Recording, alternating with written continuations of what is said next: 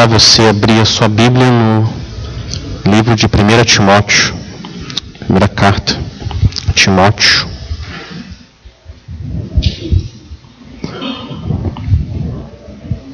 Se você está usando uma das Bíblias da igreja, de capa preta em frente a você, 1 Timóteo está na página 926, 926.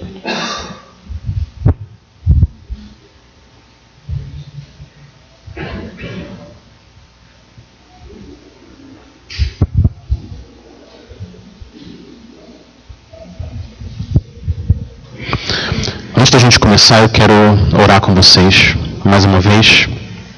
Vou fazer alguns comentários gerais sobre a carta e depois a gente vai entrar no texto. Vamos orar mais uma vez. Pai, a gente está aqui diante do Senhor, o nosso Rei, e a gente está com a tua palavra aberta, Pai.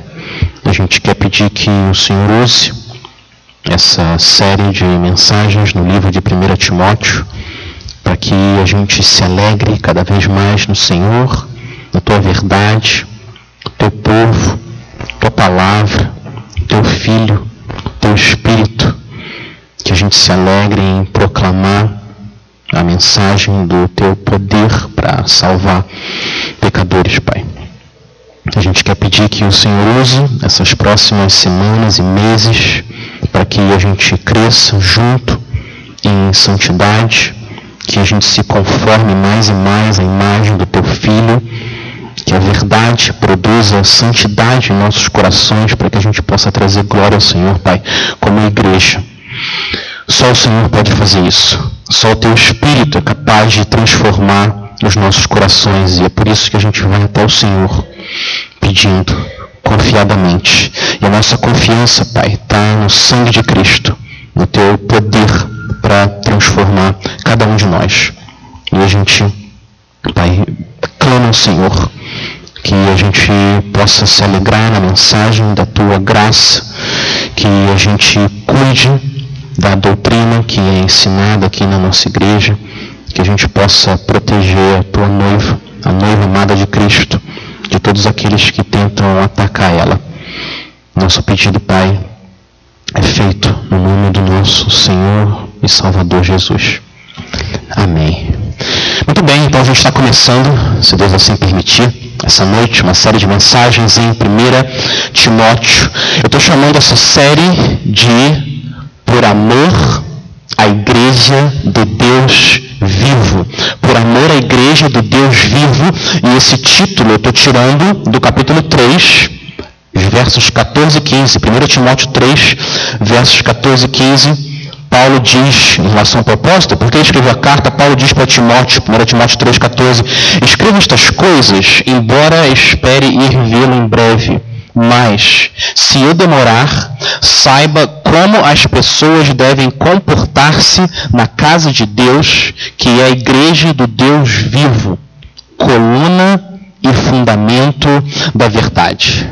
Paulo escreveu essa carta para dar mais instruções a Timóteo como defender a verdade, como buscar a santidade e como proteger a igreja de Cristo, como cuidar das ovelhas do Senhor. Porque quando uma mente conhece a verdade, quando um coração ama a verdade e quando braços, mãos praticam a verdade, então a vida de Cristo habita naquele povo. E assim Deus é glorificado. O Deus vivo, o Deus da verdade é glorificado. Mas, enquanto Cristo não voltar, a igreja vai ser atacada pelo inimigo das nossas almas, Satanás.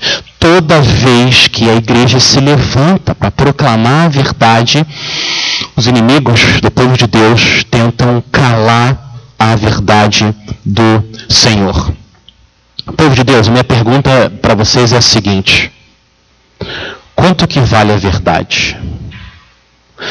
Qual que é o preço que a gente está disposto a pagar pela verdade? Quanto custa a verdade? Antes de vocês responderem, eu quero ler três afirmações que João que, que Jesus fez no Evangelho de João sobre a verdade. Três afirmações. Olha o que, que o Senhor Jesus disse. Primeiro, João 8,32. Vocês conhecerão a verdade e a verdade os libertará. Segunda afirmação, Senhor Jesus, João 17, 17. Santifica-os na verdade. A tua palavra é a verdade. João 14, 6. Jesus disse: Eu sou o caminho, a verdade e a vida. O quão importante é a verdade? De acordo com Jesus, ela é muito, muito importante. É só a verdade que é capaz de libertar as pessoas, de salvar as pessoas. É a verdade que santifica as pessoas. A verdade da palavra de Deus, só ela tem poder para santificar alguém. E a verdade é tão importante aos olhos de Cristo, tão importante, que ele próprio se identificou como a verdade. Ele disse: Eu sou o caminho, a verdade e a vida.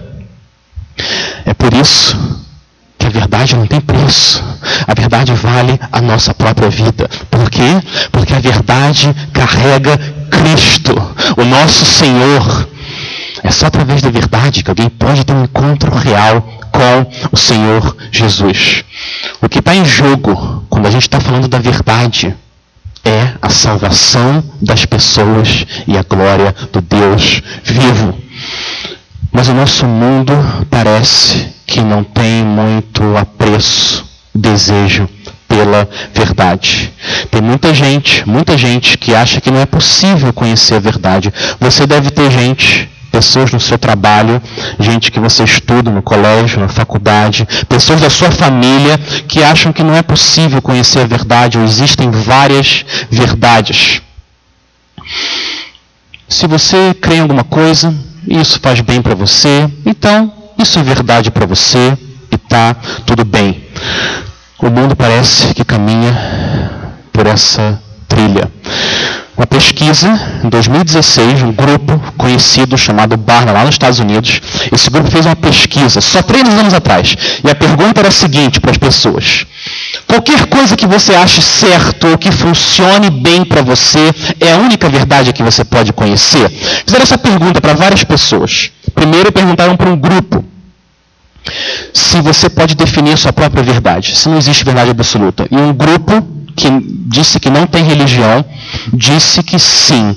67% dessas pessoas que não têm religião disseram que sim. Sim, cada pessoa tem a sua verdade, não existe uma verdade absoluta. 67%, dois terços. Agora, quantas pessoas vocês acham entre o grupo de cristãos, pessoas que frequentam igrejas evangélicas, quantas pessoas vocês esperariam responder essa pergunta. Não existe verdade. O que a pessoa acha que é bom para ela, tá bom.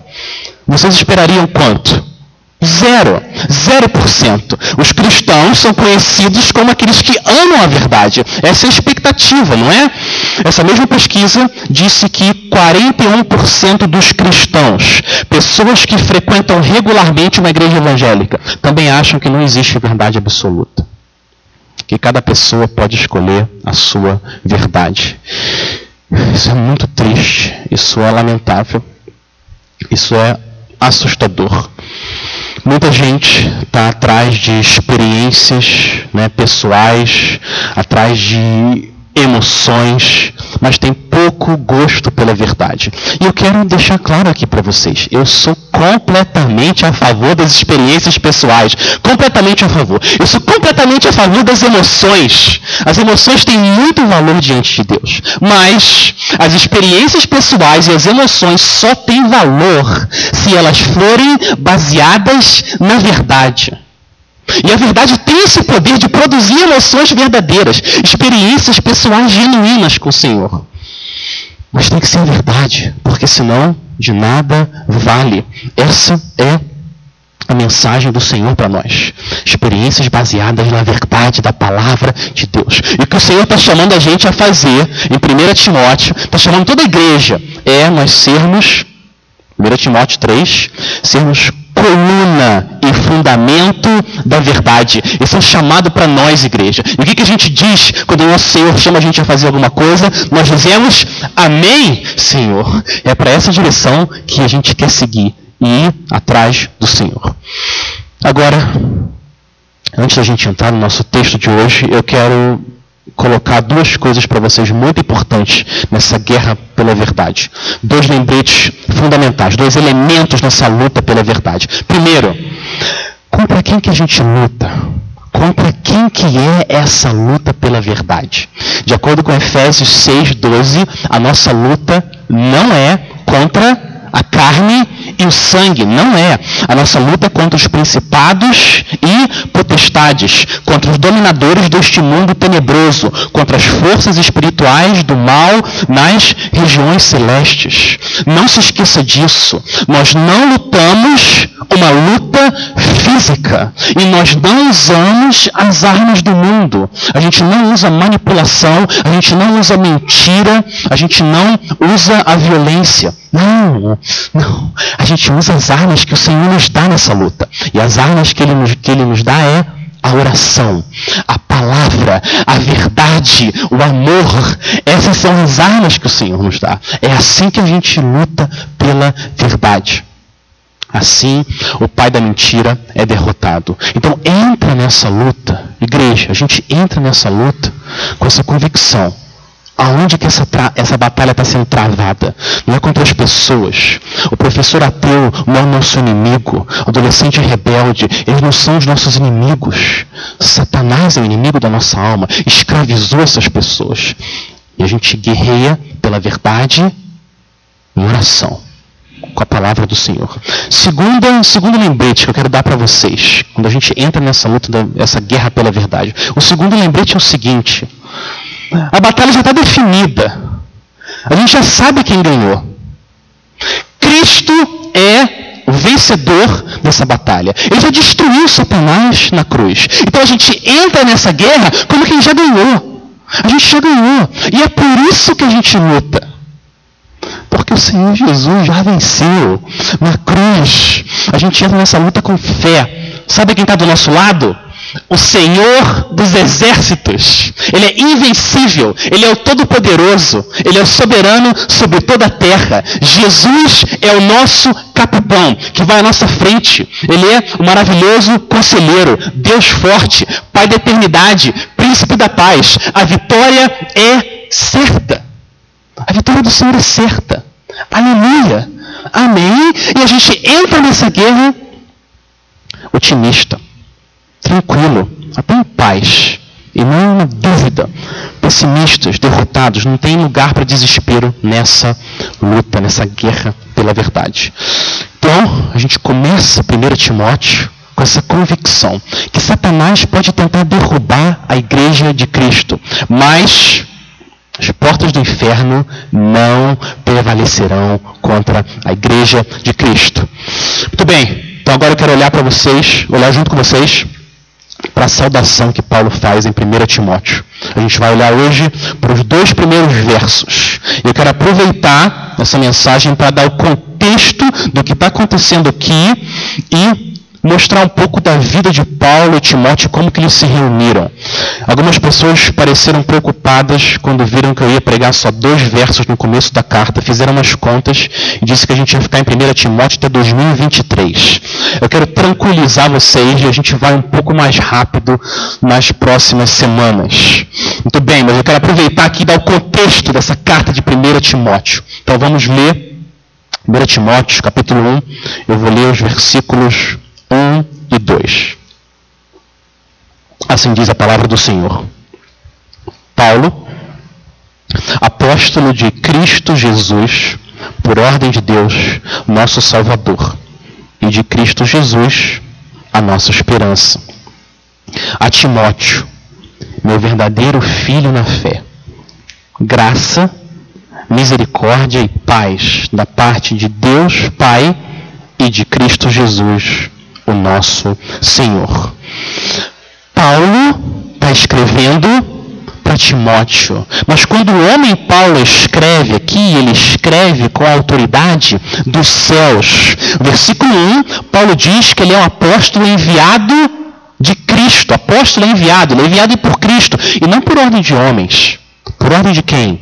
Por ordem de Deus. E é por isso que Timóteo precisa ouvir o que Paulo vai falar, e é por isso que eu e você precisamos ouvir, porque é Deus falando através de Paulo. Quando Paulo escreve, Deus escreve. E é por isso que a gente ouve o que o nosso Senhor está dizendo. Nosso Deus Pai falando para nós, seus filhos. E Paulo é o homem que viveu por amor à verdade, por amor, a Cristo, por amor a Cristo e por amor à igreja. Mas nem sempre isso foi verdade na vida de Paulo. Se você volta 30 anos no tempo, antes de ele escrever 1 Timóteo, Paulo não amava a verdade, não amava Cristo e não amava a igreja. Na verdade, Paulo vivia prendendo e matando cristãos. Por quê? Paulo entendia que os cristãos eram os mentirosos, que estavam proclamando uma mentira. Então tudo que ele queria era calar o povo de Deus. Paulo queria terminar com a propagação de uma mentira. Paulo veio de um centro intelectual muito importante. Ele foi criado em Tarso, na Sicília. Paulo foi treinado debaixo do, do, do, de um erudito no judaísmo mais famoso na época, Gamaliel I. Paulo era um gênio, disciplinado, focado. Ele tinha um zelo, zelo pela lei de Moisés.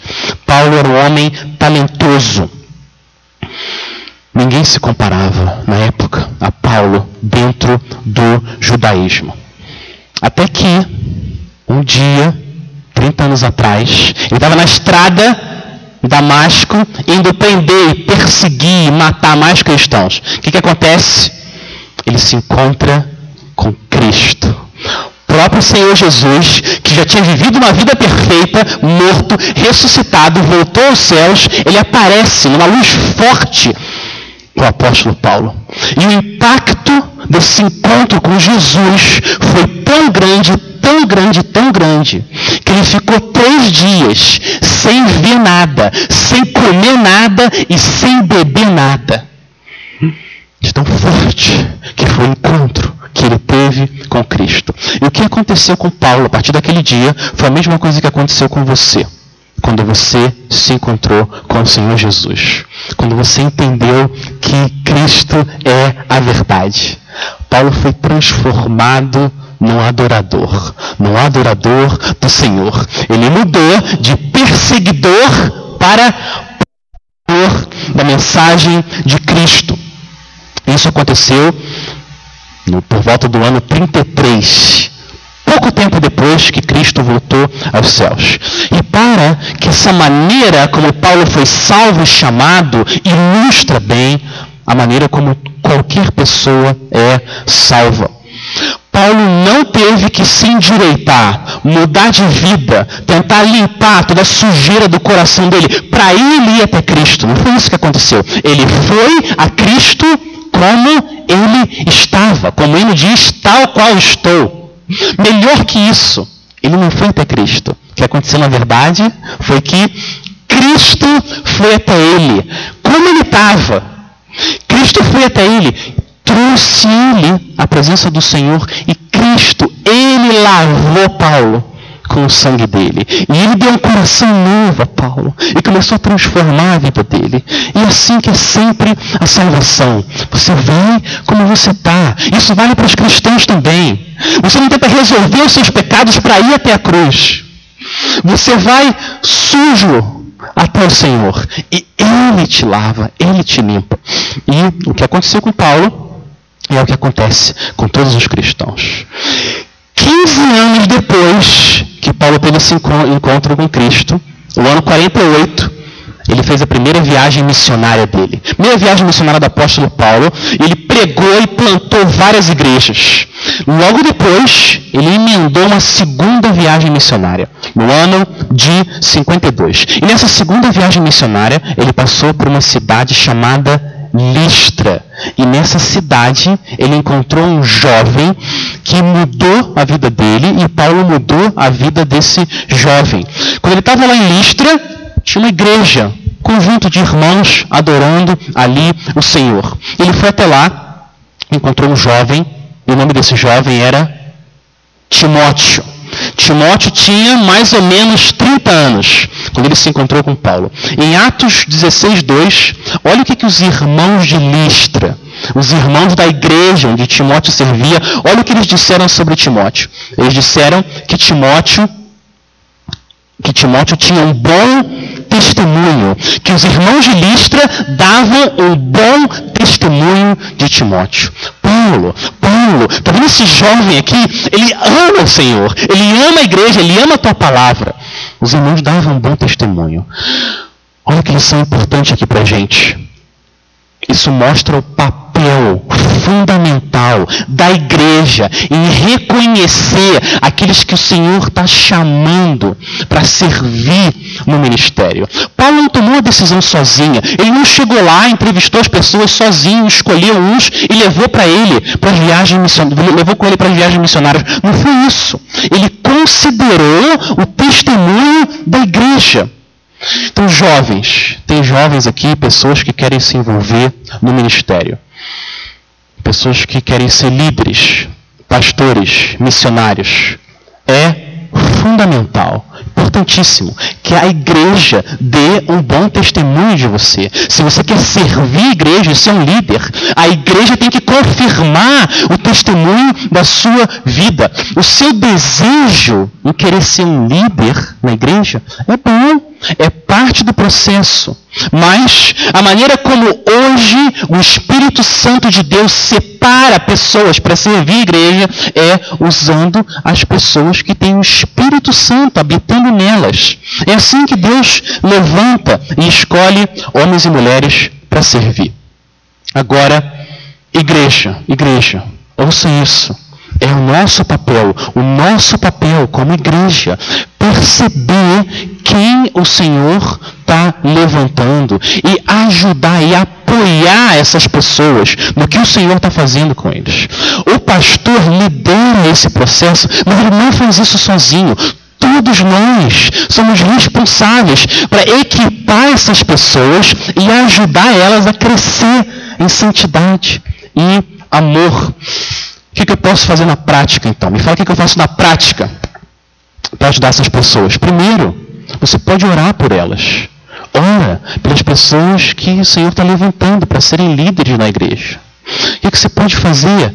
Você foi abençoado com alguém que ensinou a palavra de Deus? Por que, que no final você não chega até ele, até ela? Encoraja essa pessoa. Os melhores encorajamentos são aqueles que são específicos. Meu irmão, quando você explicou aquele verso e fez aquela aplicação, o Senhor me ensinou muita coisa. E você encoraja aqueles que o Senhor está levantando para trabalharem na obra do ministério. O que, que você pode fazer? Você pode convidar eles para sua casa para conhecer eles melhor, para saber como orar por eles e como apoiar aqueles que o Senhor tem levantado para servir a sua igreja. Meus irmãos, seminários não formam pastores. Seminários não criam pastores. Quem reconhece e forma os pastores são as igrejas. Os seminários são parceiros. As instituições do lado da igreja são parceiras, agências missionárias são parceiros, mas eles não criam e não formam e não escolhem pastores. Não é o conselho administrativo da Convenção Batista Brasileira que diz quem é pastor e quem não é. Não, é a igreja. A igreja precisa de novo abraçar essa responsabilidade treinar, equipar os homens e mulheres que o Senhor está chamando para servirem no ministério. Essas instituições ajudam a gente, mas quem reconhece, treina, confirma e envia é a igreja. São vocês. Desde o tempo de Atos foi assim e hoje é assim que a IBJM treina e envia seus líderes. Deixa eu agora voltar. Vamos voltar. Paulo encontrou com Timóteo, lá em Listra. Timóteo, jovem, quase 30 anos. Paulo tinha 50 anos, mais ou menos. E eles se conheceram e começaram a viajar pelo mundo, proclamando a Cristo e ele crucificado. O destino desses homens se cruzou para nunca mais se separar. Quando Paulo escreveu 1 Timóteo, tinham passados 10, 12 anos. Então, em 1 Timóteo, Paulo de barba branca já tinha 60 anos. Timóteo tinha 40 anos quando ele recebeu essa carta do apóstolo. E nesses anos juntos, nesses 10, 12 anos, viajando pelo mundo juntos, muita coisa aconteceu. Timóteo viu de perto Paulo sofrendo e quase morrendo pela verdade de Cristo. As cicatrizes das chicotadas nas costas de Paulo eram conhecidas por Timóteo. Eu quero ler com vocês, vamos para 2 Coríntios. Eu quero ler para vocês, 2 Coríntios 11, um breve resumo do currículo de Paulo. Vamos ler um breve resumo do currículo do apóstolo Paulo. Olha o que alguém é capaz de fazer por amor a Cristo e a verdade dele. 2 Coríntios 11, a partir do versículo 23. Olha o que acontece quando alguém ama tanto a verdade e o Cristo da verdade. 2 Coríntios 11, a partir do versículo 23. Paulo está se comparando com os falsos mestres, falsos apóstolos. 2 Coríntios 11, 23. São eles servos de Cristo? Estou fora de mim para falar desta forma. Eu ainda mais. Trabalhei muito mais. Fui encarcerado mais vezes. Fui açoitado mais severamente e exposto à morte repetidas vezes. Cinco vezes recebi dos judeus 39 açoites. Três vezes fui golpeado com varas. Uma vez apedrejado. Três vezes sofri naufrágio. Passei uma noite e um dia exposto à fúria do mar. Estive continuamente viajando de uma parte a outra. Enfrentei perigos nos rios, perigos de assaltantes, perigos dos meus compatriotas, perigo dos gentios, perigos na cidade, perigos no deserto, perigos no mar e perigos dos falsos irmãos. Trabalhei arduamente, arduamente. Muitas vezes fiquei sem dormir. Passei fome e sede. Muitas vezes fiquei em jejum. Suportei frio e nudez. Além disso, enfrento diariamente uma pressão interior, a saber, a minha preocupação com todas as igrejas. Quem está fraco, que eu não me sinta fraco. Quem não se escandaliza, que eu não me queime por dentro. Se devo orgulhar-me, que seja nas coisas que mostram a minha fraqueza. Esse é o currículo do apóstolo Paulo. Eu fico pensando como que os pregadores da prosperidade iriam ensinar esse texto. Por que, que Paulo sofreu tanto assim? É porque ele não teve fé? É porque ele declarou para Deus o que ele queria com fé e é por isso que ele sofreu assim? É exatamente o contrário. É porque ele teve fé é que ele sofreu desse jeito. Ele confiou em Deus. Ele confiava tanto no amor de Deus, tanto, que ele arriscou a vida dele e o que fosse necessário por causa de Cristo. Paulo considerou a verdade e o Cristo da verdade tão precioso e tão importante que ele estava disposto a sofrer o que fosse. E se ele tivesse que dar a vida por isso, ele ia dar. Tem coisas que vale a pena a gente morrer. Nem todas, nem todas vale a pena, mas tem coisas que vale a pena. E o Evangelho é uma delas. Vale a pena morrer pela luz da glória do Evangelho de Cristo. Essa luz que é capaz de iluminar, como a gente cantou aqui, iluminar aqueles que estão cegos, para que eles possam ver a majestade do Senhor, a glória de Deus na face de Cristo. Por causa dessa mensagem, vale a pena a gente sofrer, vale a pena a gente dar a nossa vida, porque a igreja e a glória de Deus estão em jogo. Por isso que a verdade é tão, tão preciosa. Mas Timóteo não só viu Paulo sofrer. Timóteo sofreu junto com Paulo. Se avança mais alguns anos, no ano de 62, depois que eles se encontraram e viajaram, Paulo foi preso em Roma por causa do Evangelho. Paulo foi preso, ficou na prisão, e quem estava do lado dele? Quem que era o seu amigo, pupilo, companheiro, do lado de Paulo preso? Timóteo. Timóteo estava lá.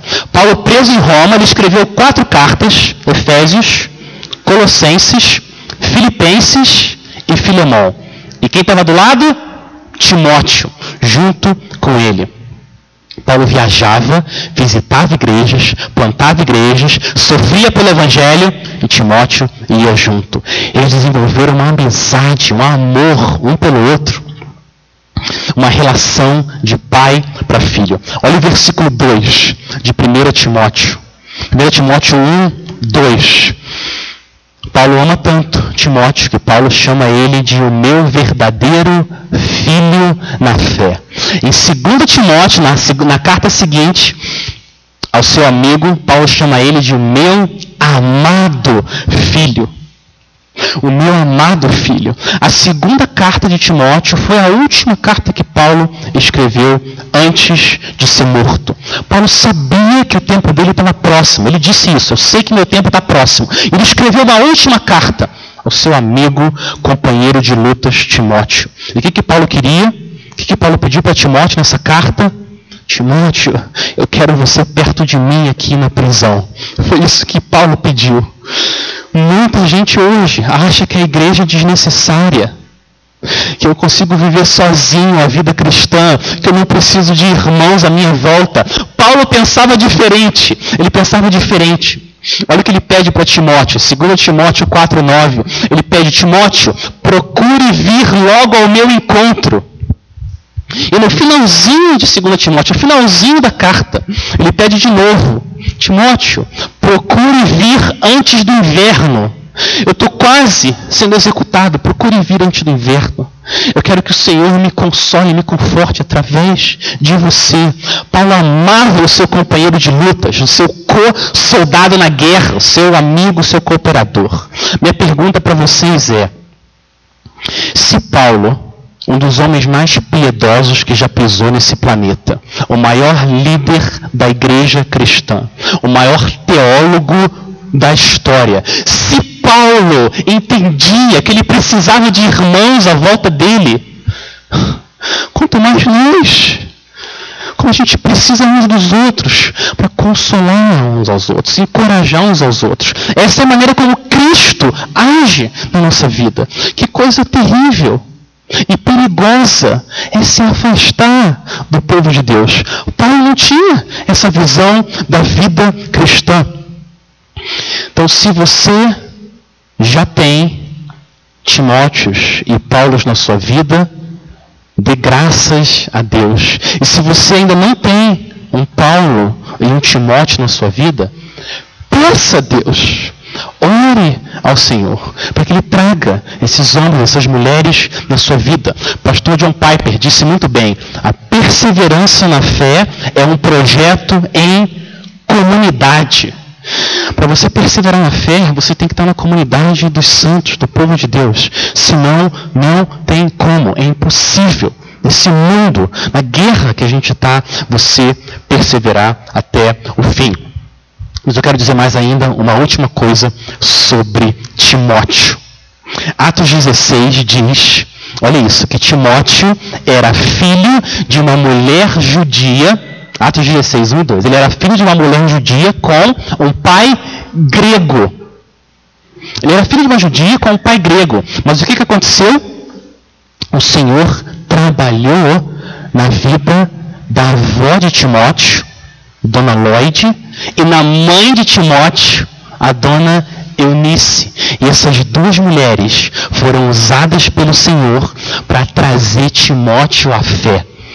E Deus fez tudo o que ele fez através da vida desse pecador, como nós, Timóteo, amigo e cooperador de Paulo. Deixa eu ler um trecho de 2 Timóteo, capítulo 1, para vocês perceberem o amor de Paulo por esse jovem e a importância da dona Lloyd, avó de Timóteo, e a dona Eunice, a mãe de Timóteo. Depois eu quero fazer algumas aplicações para vocês. Olha o que, que Paulo disse. Logo no começo de 2 Timóteo, 2 Timóteo 1, versículo 3. O apóstolo Paulo diz: Dou graças a Deus, a quem, desde os meus antepassados, sirvo com a consciência limpa porque sem cessar lembro de você nas minhas orações, noite e dia. Lembro das suas lágrimas e eu estou ansioso por ver você, por ver você, para que eu transborde de alegria. O amor de Paulo por Timóteo. Eu lembro da sua fé sem fingimento, a mesma que primeiramente habitou em sua avó, em sua avó Lloyd, e sua mãe Eunice. E estou certo de que habita também em você. O que, que, que isso significa? Primeiro, deixa eu lembrar vocês uma coisa muito importante. Você não precisa vir de uma família perfeita para ser usado pelo Senhor. Você não precisa. Se os seus pais são batistas que serviram na igreja e cantavam e pregavam, ótimo. Glória a Deus. É uma bênção você estar numa família cristã. Mas deixa eu lembrar uma coisa para você. Deus não precisa que você nasça numa família crente, perfeita, para que Ele te use. Porque quando Deus quer salvar, Ele salva. Deus é poderoso. A sua história familiar não define a maneira como Deus pode te usar nesse mundo. Você pode ser usado de forma poderosa para abençoar a igreja do Senhor. E a segunda coisa que eu quero lembrar você: a dona Eunice, a mãe de Timóteo, estava casada com um homem que não era crente, não era cristão. Ele era grego, não tinha, não tinha entregado a vida ao Senhor. E mesmo assim, ela foi fiel, ela andou com o Senhor e treinou seu filho nas Escrituras. O que é verdade também para vocês. Vários aqui, vários, eu sei, estão em casamentos onde ou o marido ou a mulher ainda não anda com o Senhor, não entregou a vida ao Senhor. Isso não é obstáculo para o Senhor usar a sua vida de forma poderosa. Deus não precisa de casamentos perfeitos e famílias perfeitas para usar uma pessoa. Deus é poderoso e quando Ele quer salvar, Ele salva. E quando Ele quer usar alguém no reino dele, Ele vai usar. Não importa a situação na sua casa. Você pode ser uma bênção na vida dos seus filhos, amigos, na vida da igreja, na vida desse mundo tenebroso que tanto precisa da graça do Senhor. O que o Senhor quer de nós? Devoção, fidelidade pela graça. E a gente entrega os resultados ao nosso Deus. Esse é o nosso papel. Agora vamos para o final, vamos voltar para 1 Timóteo. Quero terminar falando dessa bênção que, que Paulo dá aqui em 1 Timóteo.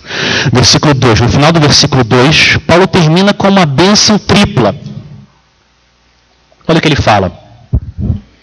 Ele fala graça, misericórdia e paz da parte de Deus Pai e de Cristo Jesus, o nosso Senhor. Agora volta para o versículo 1. No versículo 1, Paulo tinha dito que Deus é o nosso Salvador e Cristo a nossa esperança. Então, desde o começo da carta, Paulo quer colocar a defesa pela verdade, pela santidade, no contexto do Evangelho, no contexto da salvação e da esperança. É por causa dessa mensagem que a gente luta pela verdade. Aqueles que amam a verdade, buscam a santidade, são quem? Quem são esses? São aqueles que foram salvos por Deus e têm a sua esperança só em Cristo. E é por isso que eles lutam pela verdade e por isso que eles querem viver na presença do Senhor. Agora, no final do verso 2, ele fala que o Pai, o nosso Salvador, e o Filho, nossa esperança, eles são o que? Eles são a fonte de graça, eles são fonte de graça, favor imerecido de Deus, a fonte de misericórdia, Deus segura o julgamento e age com amor e paz. Pai e Filho, o Pai e o Filho, fonte de graça, misericórdia e paz. Mas o Antigo Testamento deixa claro que só Deus é a fonte de graça. Só Deus pode agir com misericórdia. E só Deus que pode trazer paz. Só Deus pode trazer shalom, paz. O que, que Paulo está fazendo aqui, colocando Jesus do lado de Deus? O que, que isso significa? Significa que Cristo é Deus. Cristo tem que ser Deus, porque Ele também é fonte de graça, misericórdia e paz. O que significa, na prática, que qualquer mensagem que negue que o Senhor Jesus é Deus é uma mensagem que não traz esperança e não traz salvação. Desde o começo, Paulo entra nessa guerra pela verdade, sabendo que o Senhor Jesus é o próprio Deus. E a maior parte das vezes, Paulo fala só graça e paz, ou não é? Você que está acostumado a ler a Bíblia, é sempre graça e paz. Por que, que ele colocou misericórdia aqui no meio? Porque graça, paz e misericórdia. Muito provavelmente, ele inclui misericórdia aqui, porque ele entendeu que a situação na igreja que ele colocou Timóteo para ajudar era uma situação muito difícil. E o Senhor precisava derramar misericórdia de uma forma especial para que aquela igreja perseverasse até o fim, para que aquela igreja andasse de novo na dependência do Senhor. E que igreja é essa? Onde que Paulo colocou Timóteo? Olha o versículo 3. A gente vai ver com mais calma na semana seguinte, mas olha o que o versículo 3 diz. Partindo eu para Macedônia, Paulo falando com Timóteo, roguei que você permanecesse em Éfeso para ordenar a certas pessoas que não mais ensinem doutrinas falsas. O que, que tinha acontecido? Paulo e Timóteo tinham sido libertados da prisão em Roma, mas essa dupla é teimosa, essa teimosia santa de ficar viajando pregando Cristo.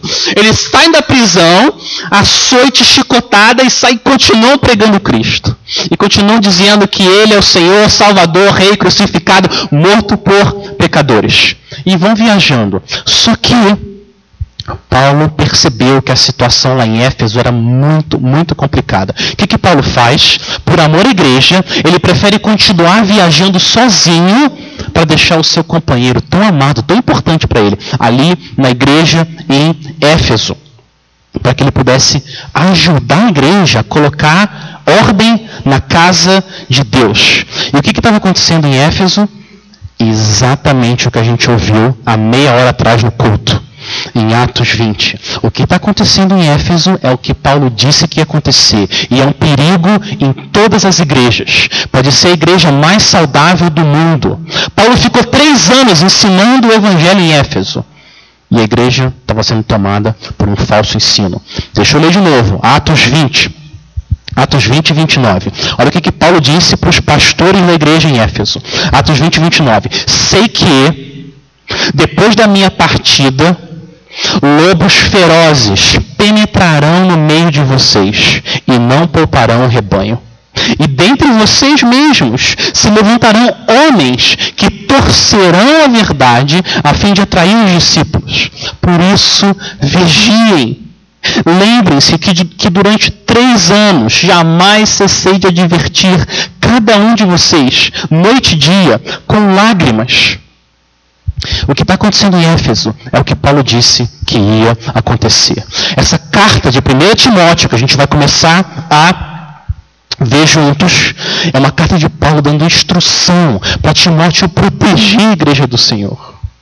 Paulo tinha um papel pastoral ali na igreja, mas era mais do que isso. Ele era um representante do apóstolo Paulo para colocar a casa de Deus em ordem, ajudar de novo a igreja a andar nos caminhos do Senhor. Povo de Deus, ao longo da história, homens e mulheres deram a vida pela igreja do Senhor, derramaram o próprio sangue por amor à verdade. Todos os apóstolos foram mortos Todos eles foram mortos por causa da verdade. Um apóstolo só não foi morto. Quem, quem não foi morto? João. João não foi morto, mas ele foi açoitado, isolado e preso para apodrecer até a morte por causa do amor a Cristo. Homens e mulheres deram a vida pela verdade, porque a verdade é preciosa, porque é a verdade que leva a Cristo.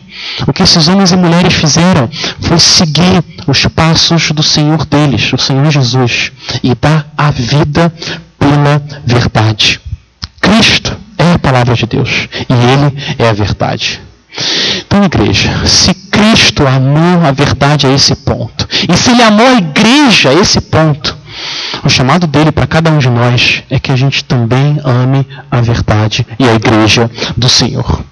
Os relacionamentos que você tem no seu trabalho Todos os relacionamentos que você tem no seu trabalho, de empregado, chefe, amigos, tudo, tudo isso vai acabar. Relacionamentos vão acabar. Os relacionamentos que você tem na sua família, pai, mãe, filho, isso também um dia vai acabar. O relacionamento de marido e mulher, por mais importante que seja aqui nessa vida, nesse mundo, um dia, quando um de vocês morrer, ou quando Jesus voltar, vai acabar. Não vai mais existir, não vai mais existir esse tipo de relacionamento. Mas sabe o que, que nunca vai passar? Nunca. O que sempre vai existir? A igreja. Sempre.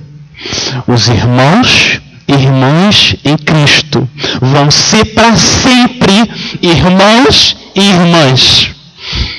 Só Pai, unidos por causa da cruz do Filho, em laços de harmonia e amor eterno, por causa do Espírito Santo. Esse relacionamento nunca vai deixar de existir.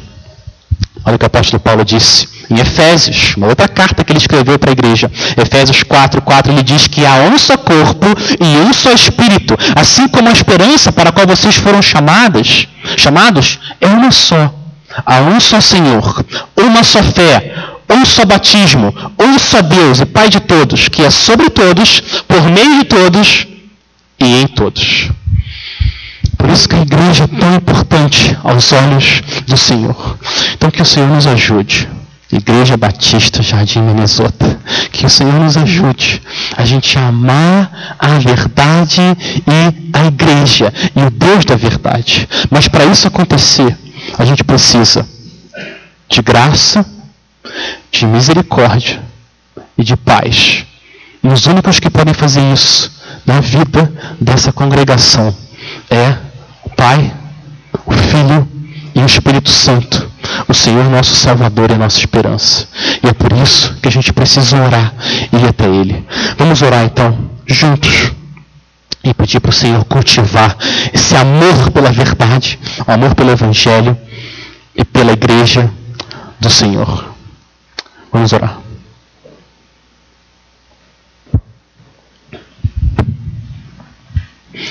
Pai, a gente quer pedir que o Senhor nos ajude através do teu Espírito, que a gente possa dizer junto com Paulo: Não importo nem considero a minha vida de valor algum para mim mesmo, se tão somente puder terminar a corrida e completar o ministério que o Senhor Jesus me confiou, de testemunhar do Evangelho da graça de Deus.